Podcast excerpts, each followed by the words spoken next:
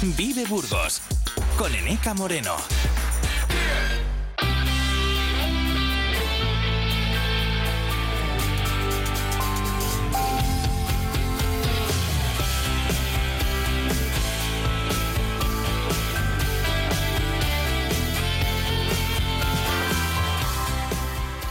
Son las 17 minutos. ¿Qué tal? ¿Cómo están? Soy Eneca Moreno. Recojo el testigo de Carlos eh, Cuesta en este vídeo de Burgos que ha arrancado a las 8 de la mañana y que va a seguir acompañándoles hasta las 12. Eh, Vamos a hablar de ciencia y arte unidos a través eh, de un proyecto que, que lanzan desde la Fundación Atapuerca y que al abrir su convocatoria ha recibido 56 eh, candidaturas. ¿Cómo se va a desarrollar el proceso de selección y sobre todo en qué consiste esta iniciativa? Va a ser nuestro tema de portada hoy, pero también vamos a hablar del pasado judío de Burgos.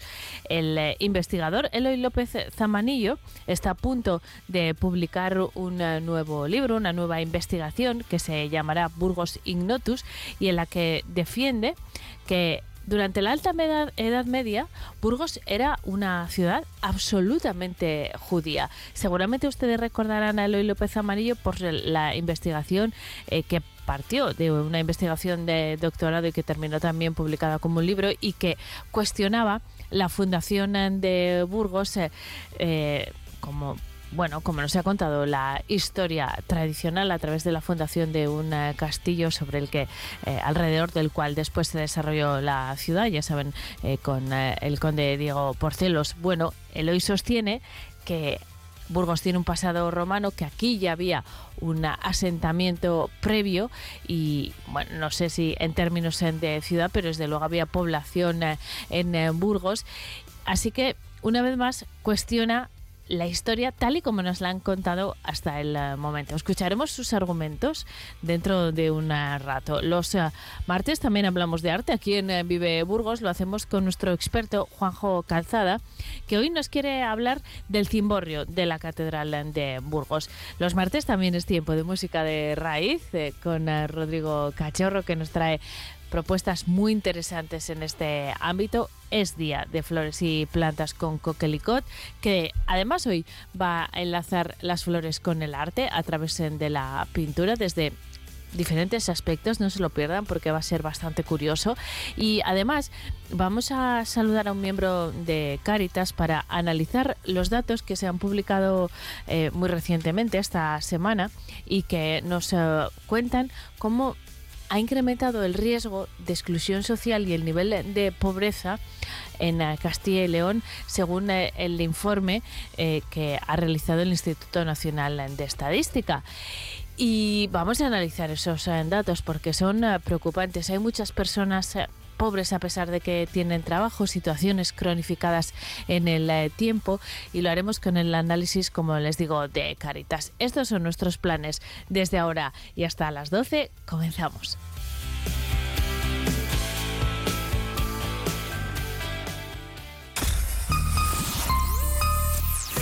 Vive Radio Burgos en el 100.0 de tu FM.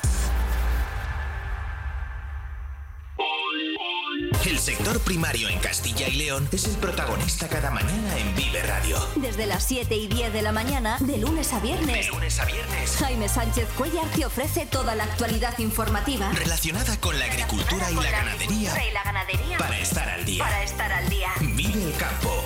De lunes a viernes, cada mañana. Vive el campo. Aquí, en Vive Radio. ¿Listo para un amor que dure kilómetros? Este mes en Dursan, enamórate de tu coche de ocasión y nosotros te regalamos dos años de mantenimiento gratis, porque las historias de amor duraderas son las que se cuidan. Visítanos en Dursan, carretera Madrid-Irún, kilómetro 234, en Burgos y consulta condiciones en automotordursan.com. No es nuevo, es Dursan.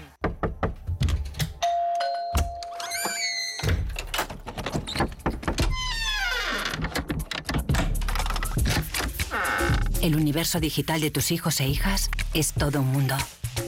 Más puertas abres, más lo entiendes. Descubre cómo en FAD.es. Vive Radio. Esto es Vive Radio. La radio de tu vida.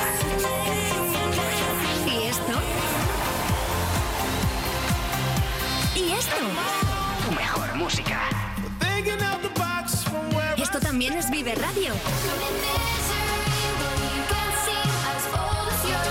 Vive Radio. Siempre con un poco más de vida. En Vive Radio tienes una cita con Robin Cutsi de lunes a viernes. De lunes a viernes. Desde las 6 a las 8 de Desde la las tarde. 6 a las 8 de la tarde. Vive la música. Vive la música. Vive los éxitos. Vive los éxitos. Vive el recuerdo. Vive el recuerdo. Vive Radio con Robin Cutsi. Donde vive tu música.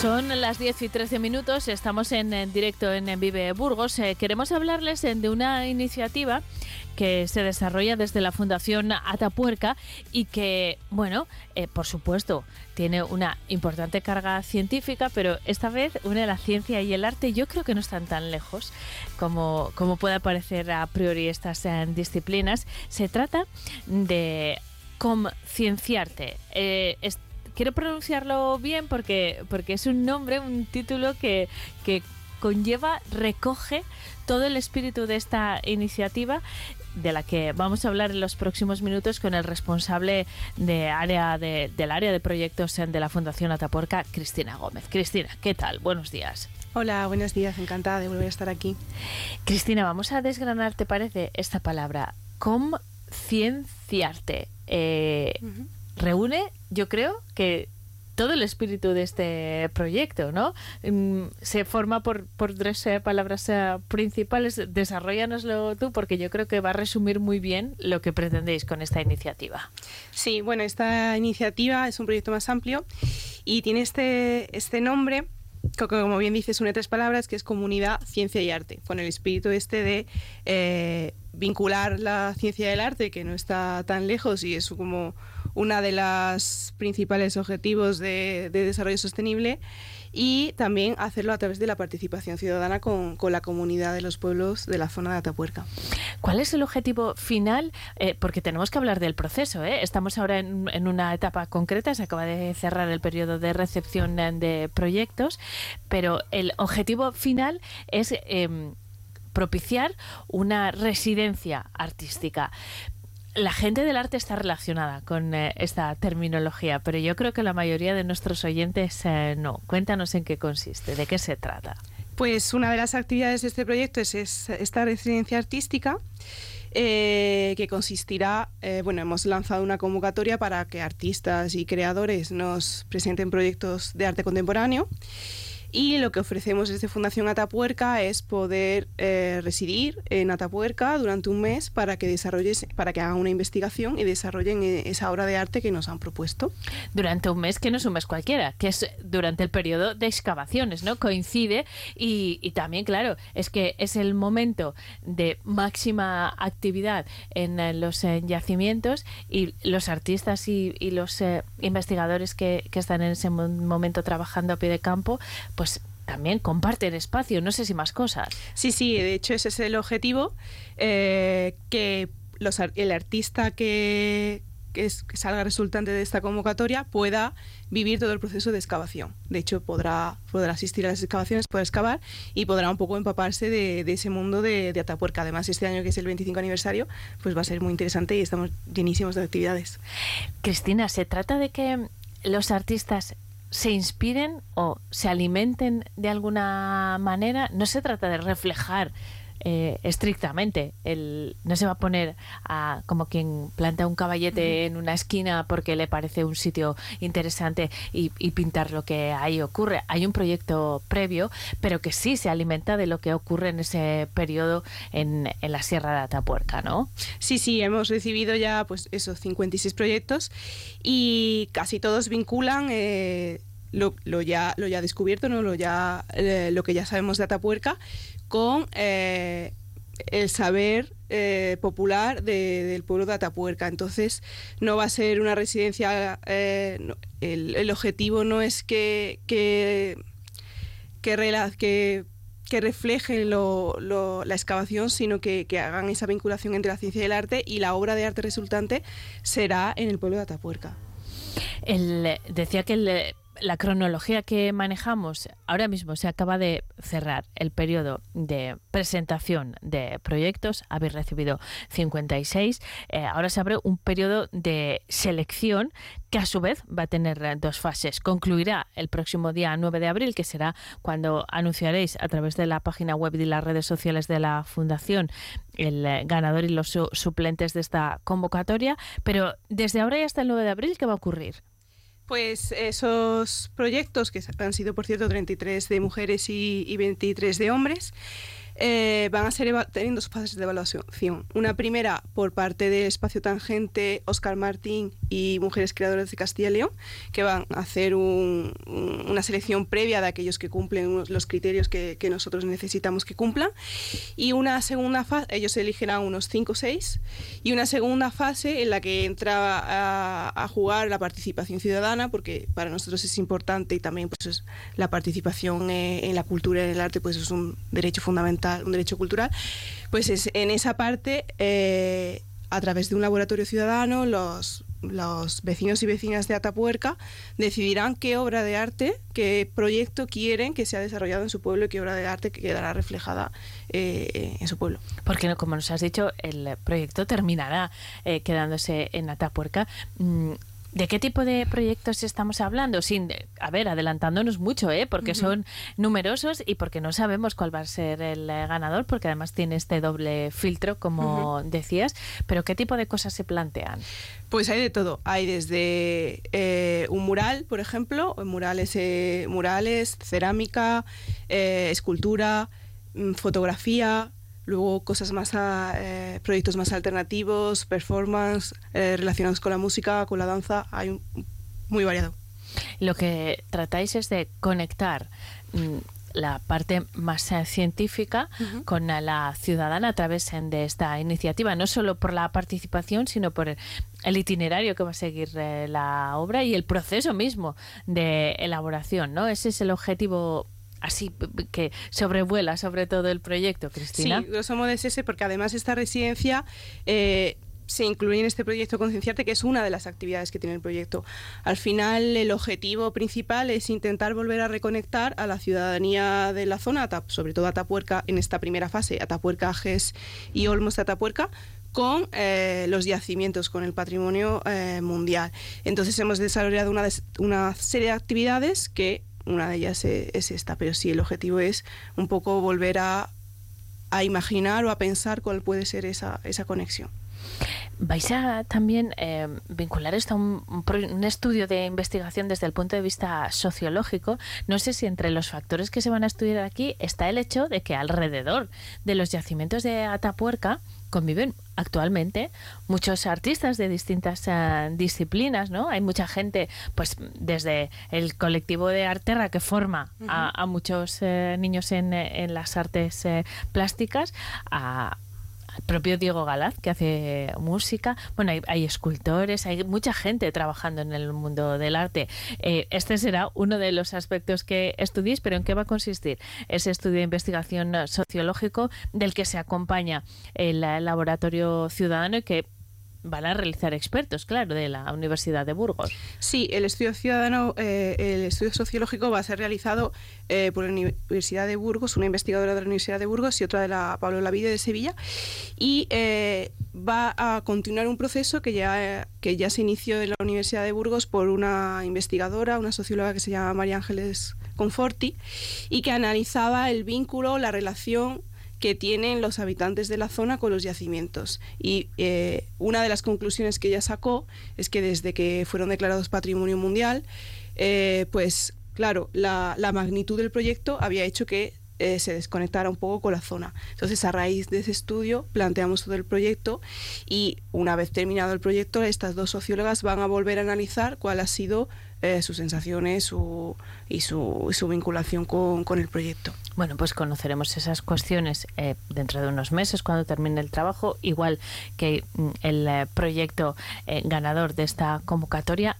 Empezaba esta conversación, Cristina, diciéndote que el mundo del arte y el de la ciencia no están tan alejados, entre otras cosas porque eh, a menudo el arte ha sido una fuente de información para, estudios científicos de distintas disciplinas o porque, eh, bueno, en los momentos en los que la tecnología no estaba tan presente, la ciencia se, ha, mm, se ha basado mucho en reflexiones artísticas a través de dibujos. Cuando no se podían fotografiar algunos eh, lugares, por ejemplo, era importante que, se reflejasen eh, diferentes eh, investigaciones, diferentes ecosistemas a través del dibujo. ¿Son mundos que todavía están conectados, el de la ciencia y el arte?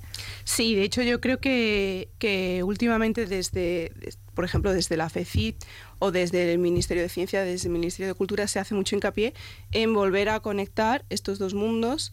Eh, justo el este año pasado sacó la FECIT el libro blanco del arte y la ciencia, de la, cultura y la ciencia, para volver a conectar y romper un poco esa barrera epistemológica que existe entre o ciencias o, cultura, ¿no? Que, realmente no es así, que, eso es una simbiosis.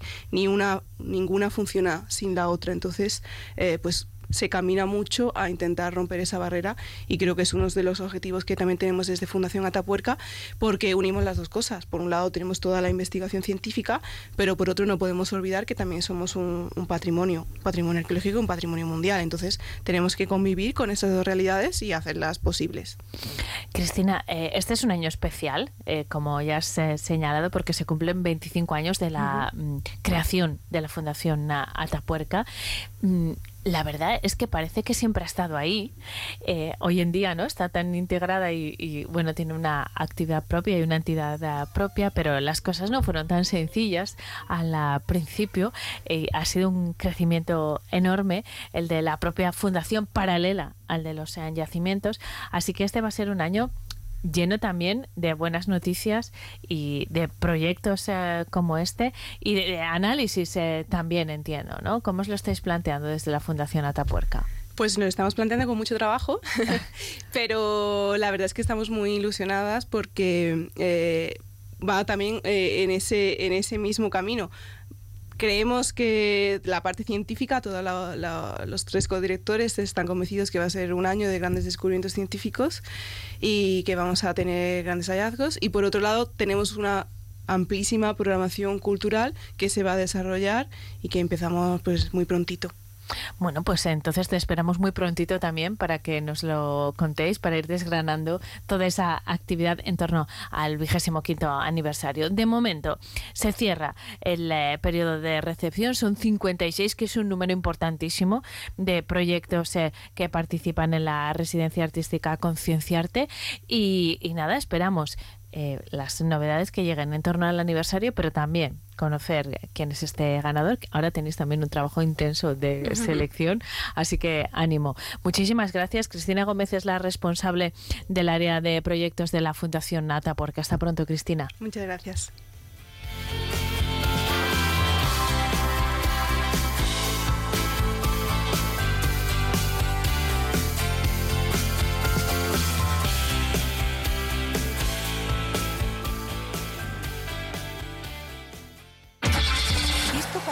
Que dure kilómetros? Este mes en Dursan, enamórate de tu coche de ocasión y nosotros te regalamos dos años de mantenimiento gratis, porque las historias de amor duraderas son las que se cuidan. Visítanos en Dursan, carretera Madrid-Irún, kilómetro 234, en Burgos y consulta condiciones en automotordursan.com. No es nuevo, es Dursan.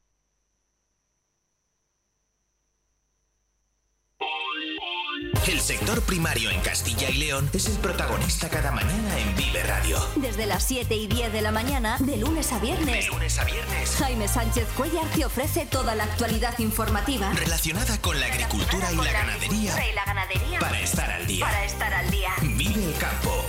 De lunes a viernes, cada mañana. Vive el campo. Aquí. En Vive Radio abierto el plazo de admisión en el Colegio San Gabriel para secundaria, bachillerato, formación profesional a distancia y posgrados universitarios. Disponemos de residencia para estudiantes en el mismo recinto educativo. Infórmate en colegiosangabriel.es o en el 947 54 50 06. Te esperamos en la ciudad de la educación San Gabriel, Aranda de Duero. Vive Radio.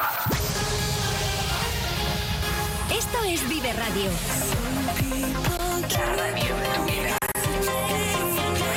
¿Y esto? ¿Y esto? Tu mejor música.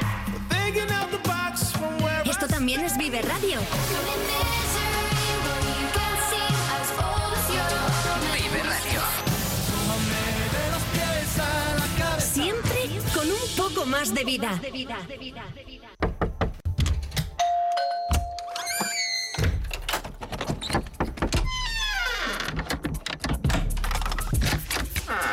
El universo digital de tus hijos e hijas es todo un mundo. Más puertas abres, más lo entiendes.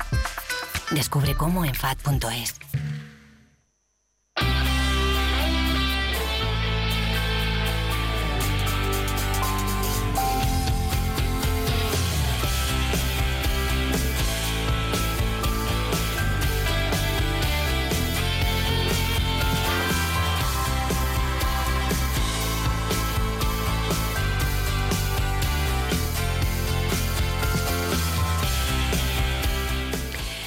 Vamos a hablar eh, a lo largo de esta semana de los actos eh, conmemorativos eh, de la Fundación de la Ciudad de, de Burgos que ha programado el Ayuntamiento. Y este no es el tema eh, del que vamos a hablar, pero bueno, en realidad están eh, conectados porque nuestro siguiente protagonista es bastante crítico con la versión eh, oficial de la Fundación de la Ciudad. Lo recogió en un libro hace unos cinco años en los que defendía que había un asentamiento previo a la llegada de Diego Porcelos aquí, un asentamiento importante y un pasado romano importante también. Aquel eh, libro, Ave Burgos, abrió un, un eh, debate sobre la fundación de la ciudad y la próxima publicación de este investigador, que va a llegar en las próximas eh, semanas y se llamará Burgos Ignotus, pues eh, yo creo que también va a sembrar cierta polémica, al menos entre los eh, investigadores e historiadores, eh,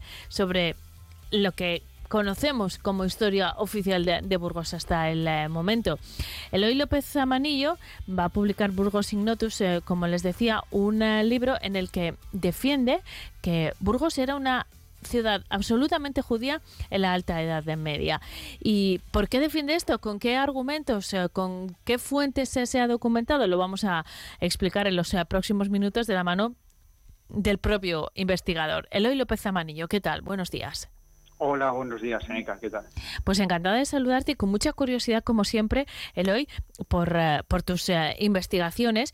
Eh, queremos decir, antes de todo, igual que en su momento hacíamos con, con el pasado eh, o la importancia del pasado romano de la ciudad de Burgos, que todo esto eh, llega mm, a, a partir de una investigación muy profunda que realizas, a la que dedicas mucho tiempo y en la que consultas fuentes documentales. Mm, No es una idea eh, que surja así sin más. Hay muchísimo trabajo detrás, Eloy. ¿Desde cuándo estás investigando en el pasado judío de la ciudad de Burgos? Bueno, pues fíjate, realmente todo esto empezó en el año 2013 en un programa eh, doctoral de investigación y bueno, a partir de ahí, pues lo uno llegó al otro, lo otro a lo siguiente y al final, bueno, pues son prácticamente eh, pues 10 años que llevamos con, con esta con este proyecto que finalmente que finalmente ya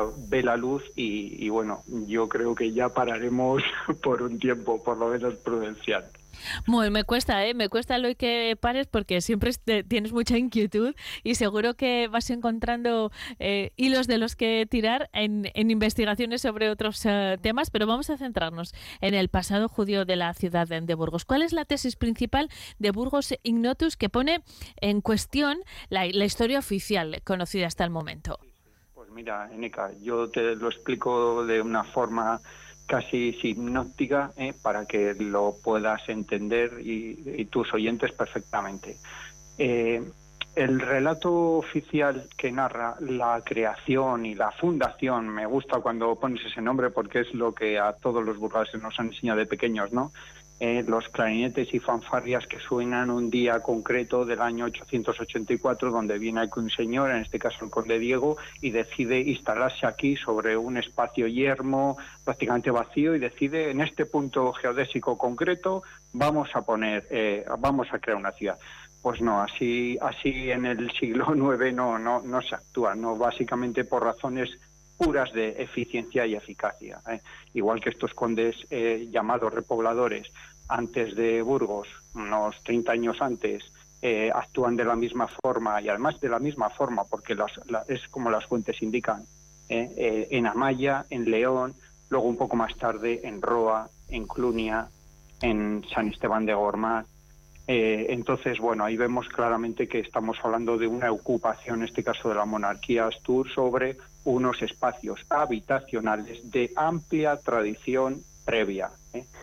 Eh, bien, bueno, pues a partir de ahí, claro, con este relato, vamos a decir, eh, oficial, pues todo, todo, todo el desarrollo urbano de Burgos se ha, se ha supuesto como un programado descenso desde las cotas más superiores, lo que los burgueses llamamos el Castillo de Burgos, hacia las cotas más inferiores, la Vega prácticamente, de los, la zona de Vadillos, los ríos, el río Arlanzón, etcétera, ¿no?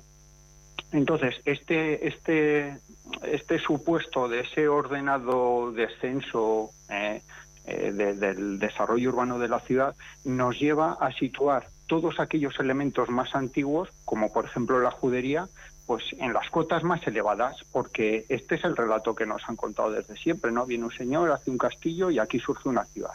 Bueno, pues lo que mi libro eh, planteamos ahora en, Burgus Ignotus, lo primero que, había que hacer era mm, eh, acotar eh, de la forma más precisa posible el primigenio asentamiento de los judíos burgaleses. Porque tenemos documentación que habla ampliamente de ellos, básicamente aparece ya profusamente en el siglo XI, pero claro, en el siglo X también se ven algunos datos que hasta ahora se conocían y que apuntaban a su presencia, pues también en el siglo en el siglo X. Solo tenemos que pensar en, el fuero de Castrojerí.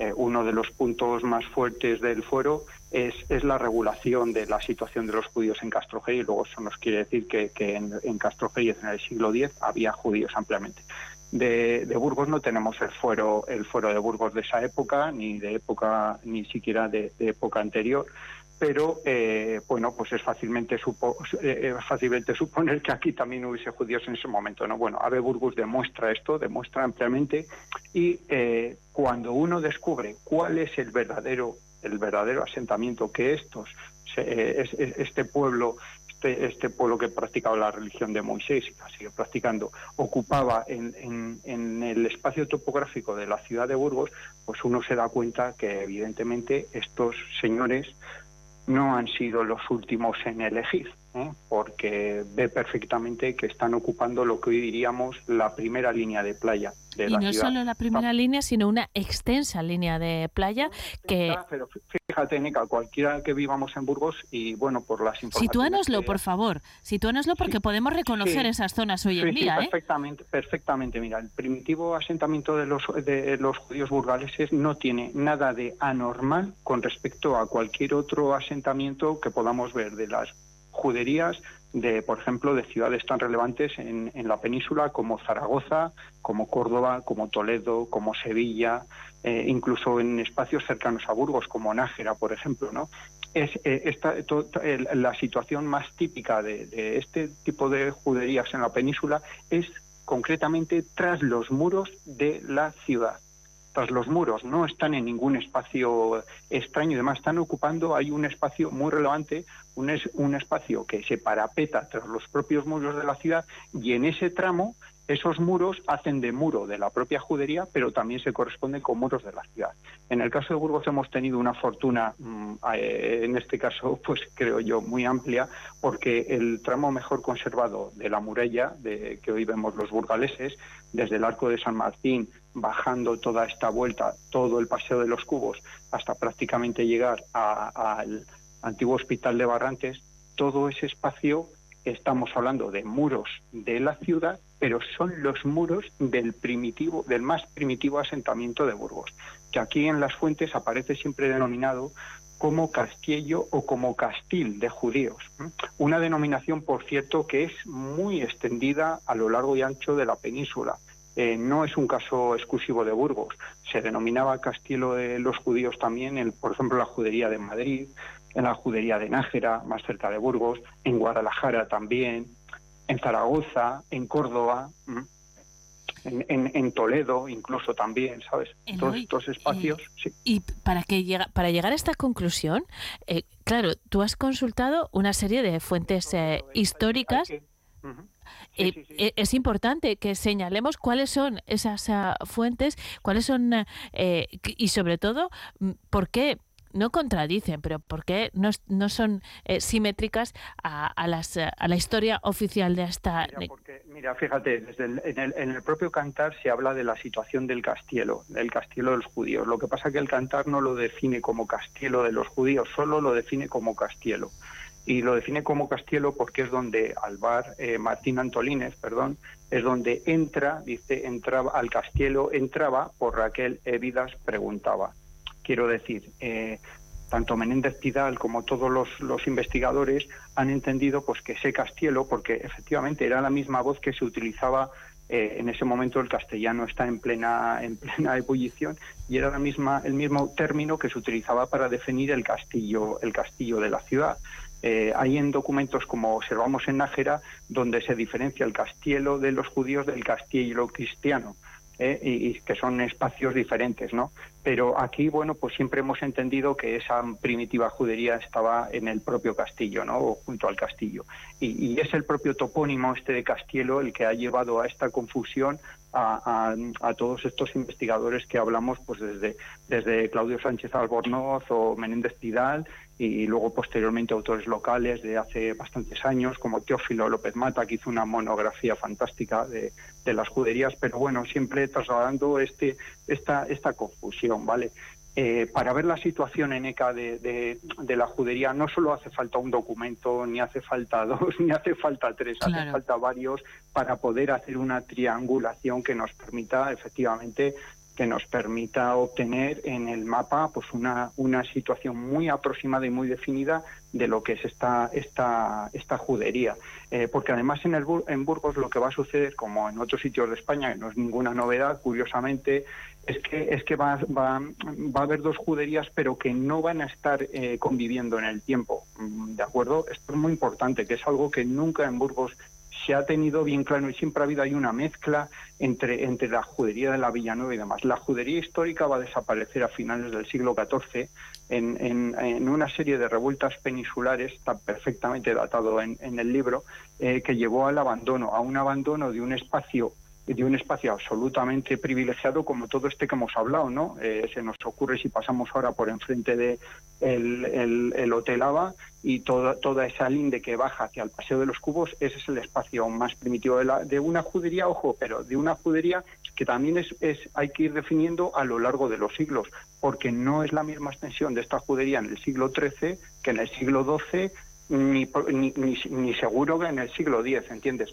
Esta, esta judería lo que va a hacer es ir perdiendo espacios paulatinamente. Eloy, ¿y te planteas eh, reforzar esta, eh, esto que, todo esto que planteas con eh, fuentes también arqueológicas a través de una excavación? Sí, bueno, pues mira, pues muy buena pregunta, Eneca, porque efectivamente hay, vamos a ver, hay veces que hay veces que ha aparecido algún tipo de material como januquillas, lamparillas de estas de culto de los judíos, aparece, por ejemplo, eh, junto a un muro, junto a una muralla, eso no quiere decir que allí precisamente esté la judería. Los muros han utilizado, precisamente se han utilizado como basurales a lo largo de la historia. ¿eh? De hecho, hay una palabra muy utilizada en castellano antiguo que es muradal, que es equivalente a basural y viene efectivamente de, esto, de arrojar las basuras junto a los muros los muros de las ciudades muchas veces se convertían en basurales porque es donde se, arrojaban estas cosas. Pero bueno, al final, quiero decirte, al final eh, esa mítica judería que desde pequeños nos habíamos supuesto que está en el castillo intacta, sin, pues no, eh, ya siento desilusionar a, mis paisanos, y lo que sí que os aseguro pues que la judería en Burgos está exactamente igual que en Toledo, que en Sevilla, que en Córdoba, que en Logroño, que en Nájera. son espacios urbanos que eran muy preferenciales y están completamente transformados. Pero afortunadamente se han conservado elementos. Ya, ya te digo, por ejemplo, todo el Paseo de los Cubos pues es muralla de este castillo, a la vez que muralla de, de la de la ciudad. Eloy, vamos a conocer más en profundidad eh, este pasado judío que defiendes, eh, la importancia eh, de este pasado judío en tu nuevo libro, Burgos Ignotus. ¿Cuándo se publica? ¿Cuándo lo presentas? Pues mira, lo presentamos la semana pasada, hicimos una presentación en el Centro Sefarad de Israel de Madrid ¿eh? en la que bueno pues eh, eh, ya tuve la oportunidad de, apuntar algunos de estos detalles y bueno la presentación ya grande en Burgos la haremos la próxima semana en, en, el Colegio Oficial de Aparejadores y Arquitectos Técnicos de Burgos en la Plaza Bernardas y bueno pues el día 7 jueves creo que sí a las 7 de la tarde pues pues la entrada es libre hasta hasta completar aforo que ¿Y el libro? ¿Cuándo llegará a las librerías? Y el, libro, desde ese mismo día de la presentación ya se puede adquirir allí y en las, en las en las librerías tradicionales de Burgos de toda la vida que digo yo, pues desde el día siguiente. Estupendo. Pues, desde el día 8. Eloy López eh, Zamanillo, muchísimas gracias por habernos acompañado esta mañana y hasta pronto. Un saludo. Un saludo, gracias. Vive Burgos con Eneca Moreno. Si estas son las reacciones de los clientes de Mazda sobre la atención que ponemos en los detalles. ¡Wow! ¡Qué bonito! ¡Madre mía! ¡Qué calidad! Imagínate cómo será conducir nuestros coches. Mazda CX30, el subhíbrido con 6 años de garantía y etiqueta eco. Crafted in Japan. Te esperamos en De Santiago Sport, concesionario Mazda, en Avenida Alcalde Martín Cobos 26. En Vive Radio tienes una cita con Robin Cootsy de lunes a viernes. Desde las 6 a las 8 de la tarde. 6 a las 8 de la tarde. Vive la música. Vive la música. Vive los éxitos. Vive los éxitos. Vive el recuerdo. Vive el recuerdo. Vive Radio con Robin Cootsy. Donde vive tu música. Abierto el plazo de admisión en el Colegio San Gabriel para secundaria, bachillerato, formación profesional a distancia y posgrados universitarios. Disponemos de residencia para estudiantes en el mismo recinto educativo. Infórmate en colegiosangabriel.es o en el 947 54 50 06. Te esperamos en la ciudad de la educación San Gabriel, Aranda de Duero.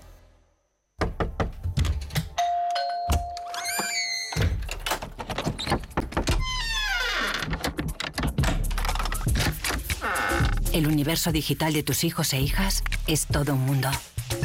Más puertas abres, más lo entiendes. Descubre cómo en FAD.es. Vive Radio. Esto es Vive Radio. La radio de tu vida. ¿Y esto? ¿Y esto? Tu mejor música.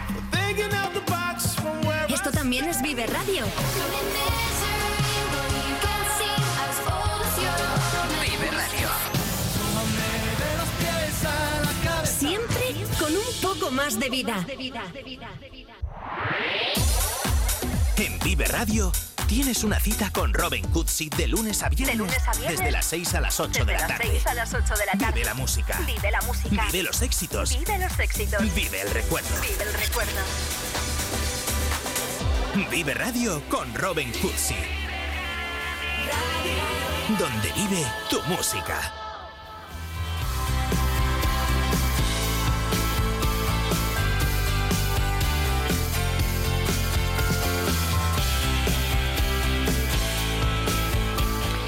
Son las 10 y 46 eh, minutos, seguimos en directo en Vive Burgos. Hablábamos hace un momento del eh, pasado alto medieval eh, de la ciudad. Bueno, vamos a hacer un salto en el tiempo, pero seguimos en periodos remotos. Eso sí, esta vez vamos a hablar desde el punto de vista artístico de uno de los lugares más emblemáticos de la Catedral de Burgos. Yo creo que bueno, eh, uno de los preferidos sin duda por los burgaleses, no sé si por los eh, expertos en arte. Siempre que hablamos de arte, ya saben que nos acompaña nuestro experto Juanjo Calzada. ¿Qué tal, Juanjo? Buenos días. Buenos días, Eneca. Muy bien. Hoy vamos a hablar de una de las mm, señas de identidad de la Catedral de Burgos, ¿verdad? Me refiero al cimborrio. Exactamente, así es. El cimborrio de Juan de Vallejo. Y concretamente de Juan de Vallejo, Sí, que es un personaje que nos interesa mucho. Vamos a empezar por ahí, Juanjo. sí, ¿Quién es el autor del cimborrio de la Catedral de Burgos? ¿Quién es Juan de Vallejo? sí. Bueno, vamos a ver. eh, el diseño es de Juan de Langres, que fue un discípulo de Felipe Vigarne. ¿eh? Y ya la ejecución, vamos a decirlo así, está dirigida por Juan de Vallejo. Juan de Vallejo que por decirlo de alguna manera, algunos dicen que nace aquí en Burgos precisamente, ¿eh? y tiene muchas obras, por ejemplo, la catedral, la capilla de Santiago, la capilla de San Juan, también en la catedral en el claustro, la capilla de San Jerónimo, ¿eh? Eh, aparte del cimborrio, claro. Ya fuera, pues podríamos destacar la reforma que hace en San Cosme y San Damián, en concreto en la fachada. A él se le atribuyen también edificios civiles lo que ahora es el Museo de la calle Miranda, la, La Casa la Miranda, Casa ¿no? Miranda y la Casa Íñigo Angulo. Y después, pues René Payo, que es hace poco sacó un libro sobre Juan de Vallejo, eh, vamos, le, mm, le, le pone eh, como autor de muchas obras dentro de, de la provincia. ¿eh? Entre otras, le atribuye el Palacio de Saldañuela en Sarracín. Juanjo, eh, claro, tenemos que recordar la historia de este cimborrio que viene a sustituir Sí. el que se derrumbó. Exacto. Eh, y yo no me puedo imaginar, no solo el derrumbe que afortunadamente no tuvo consecuencias porque ocurrió de noche y, Mm. De noche, efectivamente, y, sí. y no afectó, no, no causó ninguna víctima, pero claro, eh, ejecutar una obra de estas características después de, de una catástrofe, ¿no? Como Sí, la catástrofe vino, eh, nos estamos refiriendo al cimborrio que hace Juan de Colonia, que se derrumba eh, una noche, creo que de- del mes de marzo, en 1539. Y automáticamente, pues, manos a la obra para hacer eh, un nuevo cimborrio. Un nuevo cimborrio que no tiene nada que ver con el original. Eh, el- las causas de por qué se cayó no, no están completamente claras, pero, pero bueno, parece que, que la estructura no era correcta, eso es evidente, porque si no, no colapsaría. Así que hay que hacer un nuevo cimborrio, pero hay que financiarlo también. Así es. ¿Y quiénes lo pagan? ¿Quiénes son los Bueno, mecenas? ahí en el cimborrio tenemos tres escudos. ¿Eh? Uno, el del emperador Carlos V de Albania, o primero de España, ¿eh? pero bueno, está ahí porque el cimborrio de Juan de Vallejo se hace en la época de, del emperador Carlos, nada más. Después hay otro escudo, que es el del arzobispo Álvarez de Toledo, que prometió el oro y el moro, ¿eh? y a la hora de la verdad, pues le tiró más el convento de San Esteban en Salamanca. Es Vaya. decir, que todo lo que prometió, ni un solo euro, por decirlo en moneda actual, eh, terminó ahí. Y está el escudo de la ciudad de Burgos, que la ciudad de Burgos eh, sí colaboró, sí colaboró. ¿eh? Entonces digamos que es mm, una obra financiada, evidentemente por gente del Cabildo y demás, pero por la ciudad de Burgos. ¿Y cómo podemos eh, definir el estilo que tiene? Porque es muy especial. ¿eh? Bueno, es una mezcla de gótico y renacimiento. ¿eh? Por dentro, por ejemplo, fíjate esa famosa bóveda estrellada calada, ¿eh? Eh, gótica, de la que dijo Felipe II que parecía más obra de ángeles que de hombres, y que tendría que estar tapada continuamente y solo mostrarla al público unas pocas veces, porque así se la valoraría mucho más. ¿eh? Eh, el exterior es lo que nos interesa destacar. En una catedral gótica Eh, el cimborrio tiene elementos renacentistas, arcos de medio punto, balaustradas, hermes, pero todo está enmascarado por los resabios góticos, para que no desentone con las agujas de la catedral ni con la capilla del condestable. Entonces hay un goticismo muy claro ahí, que está enmascarando en realidad el renacimiento, pero mm, creo que es un logro el que no desentone eh, como decía antes, con los otros elementos góticos de la catedral. Esto en cuanto al estilo, pero como ya vamos aprendiendo en las sesiones que tenemos contigo, cada intervención artística que se realiza, especialmente en estos eh, lugares, está cargada de simbolismo, Juanjo. Así es, así es. Bueno, imagínate la catedral como un barco, como una nave, ¿eh? que está anclada en, en, la calle Fernán González, la plaza San Fernando es agua, entonces la fachada principal es la popa, la capilla del condestable es la proa, mirando hacia el este, por donde viene la luz, y entonces el cimborrio sería el lugar donde está el timonel. ¿eh? Bueno, pues ¿quién está de timonel ahí en el cimborrio? Cristo, Salvador del mundo. ¿eh? Y ese Cristo, Salvador del mundo, es anunciado en el interior por profetas, sibilas, eh, apóstoles, evangelistas, ¿eh? Y en el exterior es acompañado por una serie de santos que lógicamente han seguido, eh, vamos a decirlo así, su doctrina, su doctrina. Así como dato curioso a destacar, pues en el interior, aparte de profetas, hay sibila. Las, las sibilas son profetisas de la antigüedad clásica, vamos a decirlo así. Bueno, pues en el cimborro tenemos tres sibilas, y la imagen de Octavio Augusto. ¿eh? Y en relación con Octavio Augusto está la Sibila Triburtina. Eh, Octavio Augusto le dice, ¿hay alguien más grande que yo? Y la Sibila le dice, de momento no, pero va a venir alguien que es más grande que tú. Se mm. estaba refiriendo al nacimiento de Cristo, que como sabemos Jesús nace en el periodo de, reinado de, Octavio Augusto. ¿eh? Entonces es un detalle pues un tanto curioso. Esto eh, en cuanto al simbolismo, pero Juanjo, hay mm, una idea que quiero que me confirmes o que me desmientas sobre eh, que se planteó colocar el altar mayor de la Catedral de Burgos bajo el eh, cimborrio. ¿Esto es verdad? Sí, sí, es verdad, es verdad. Es una idea eh, de 1551 de Simón Bueras. Y está en relación pues, con la imagen del Salvador del Mundo que aparece arriba como timonel y con una inscripción en el cimborrio que dice eh, alabaré y glorificaré tu nombre porque has hecho maravillas. Aquí en el centro del templo, alabaré y glorificaré tu nombre. El centro del templo, el cimborrio, bueno, pues se pensó en poner el altar mayor eh, en el cimborrio, vamos a decirlo así. ¿Qué traía eso consigo? Bueno, hoy en día eh, en el altar mayor no lo podemos ver porque está oculto, pero ahí, ahí tenemos el enterramiento de dos infantes, el infante Don Juan y el infante Don Sancho. Cuanto más importante eres, más cerca del altar estás. eso es. ¿Eh?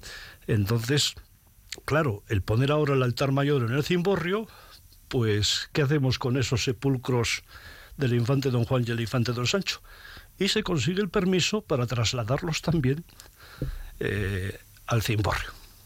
Lo que pasa que no todos los miembros del cabildo estaban de acuerdo y después hubo muchas protestas por parte de los familiares del condestable, de don Pedro Fernández de Velasco y doña Mencía de Mendoza y Figueroa, porque claro, hoy donde está el altar, muy cerca está la capilla del condestable. Si el altar lo retiramos hasta el cimborrio, la capilla del condestable se queda allí completamente aislada, bastante lejos del altar. ¿Eh?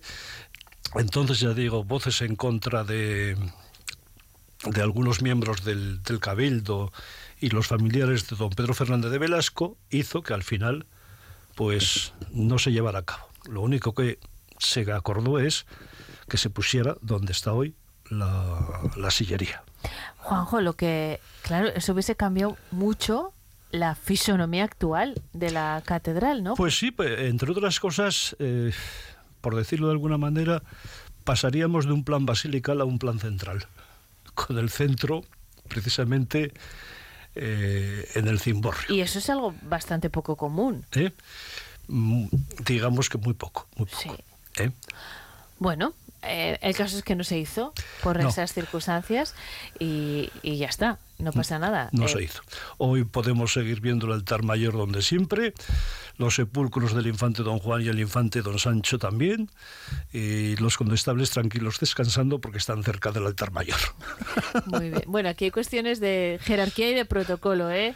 Sí, sí, sí. Sí, sí, sí, y, eh, bueno, y en la edad, eh, en la edad media y, y también después, porque estamos ahora hablando ya del siglo XVI, del, del cimborrio, ¿eh? del Renacimiento.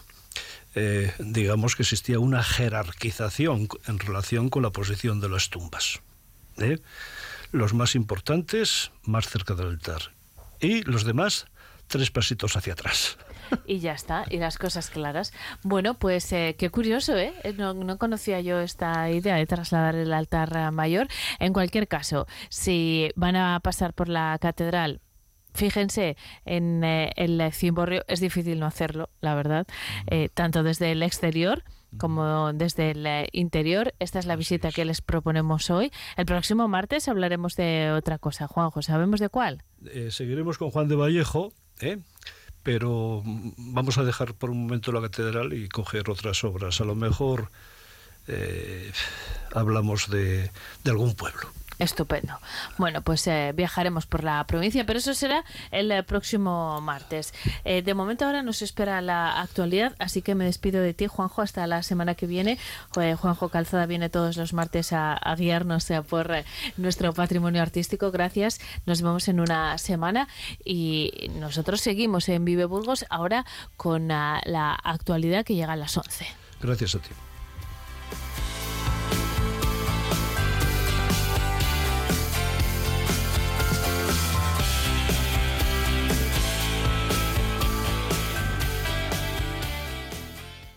Oye, pero ¿dónde se enchufa? ¿Qué enchufa ni qué enchufa? Con ePower puedes viajar a donde quieras sin preocuparte. Pero... Libre de enchufes. Nuevo Nissan Qashqai con ePower. Disfruta de la conducción eléctrica, ahora libre de enchufes. Más información sobre Nissan ePower en nissan.es. Acércate a tu espacio Nissan. Ibermotor de Santiago, en Burgos. Abierto el plazo de admisión en el Colegio San Gabriel para secundaria, bachillerato, formación profesional a distancia y posgrados universitarios. Disponemos de residencia para estudiantes en el mismo recinto educativo. Infórmate en colegiosangabriel.es o en el 947 54 50 06. Te esperamos en la ciudad de la educación San Gabriel, Aranda de Duero.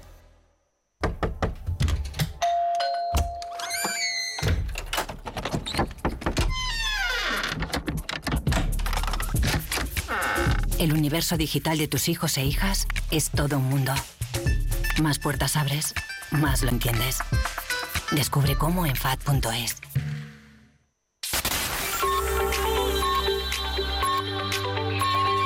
Vive Radio. Son las 11 de la mañana.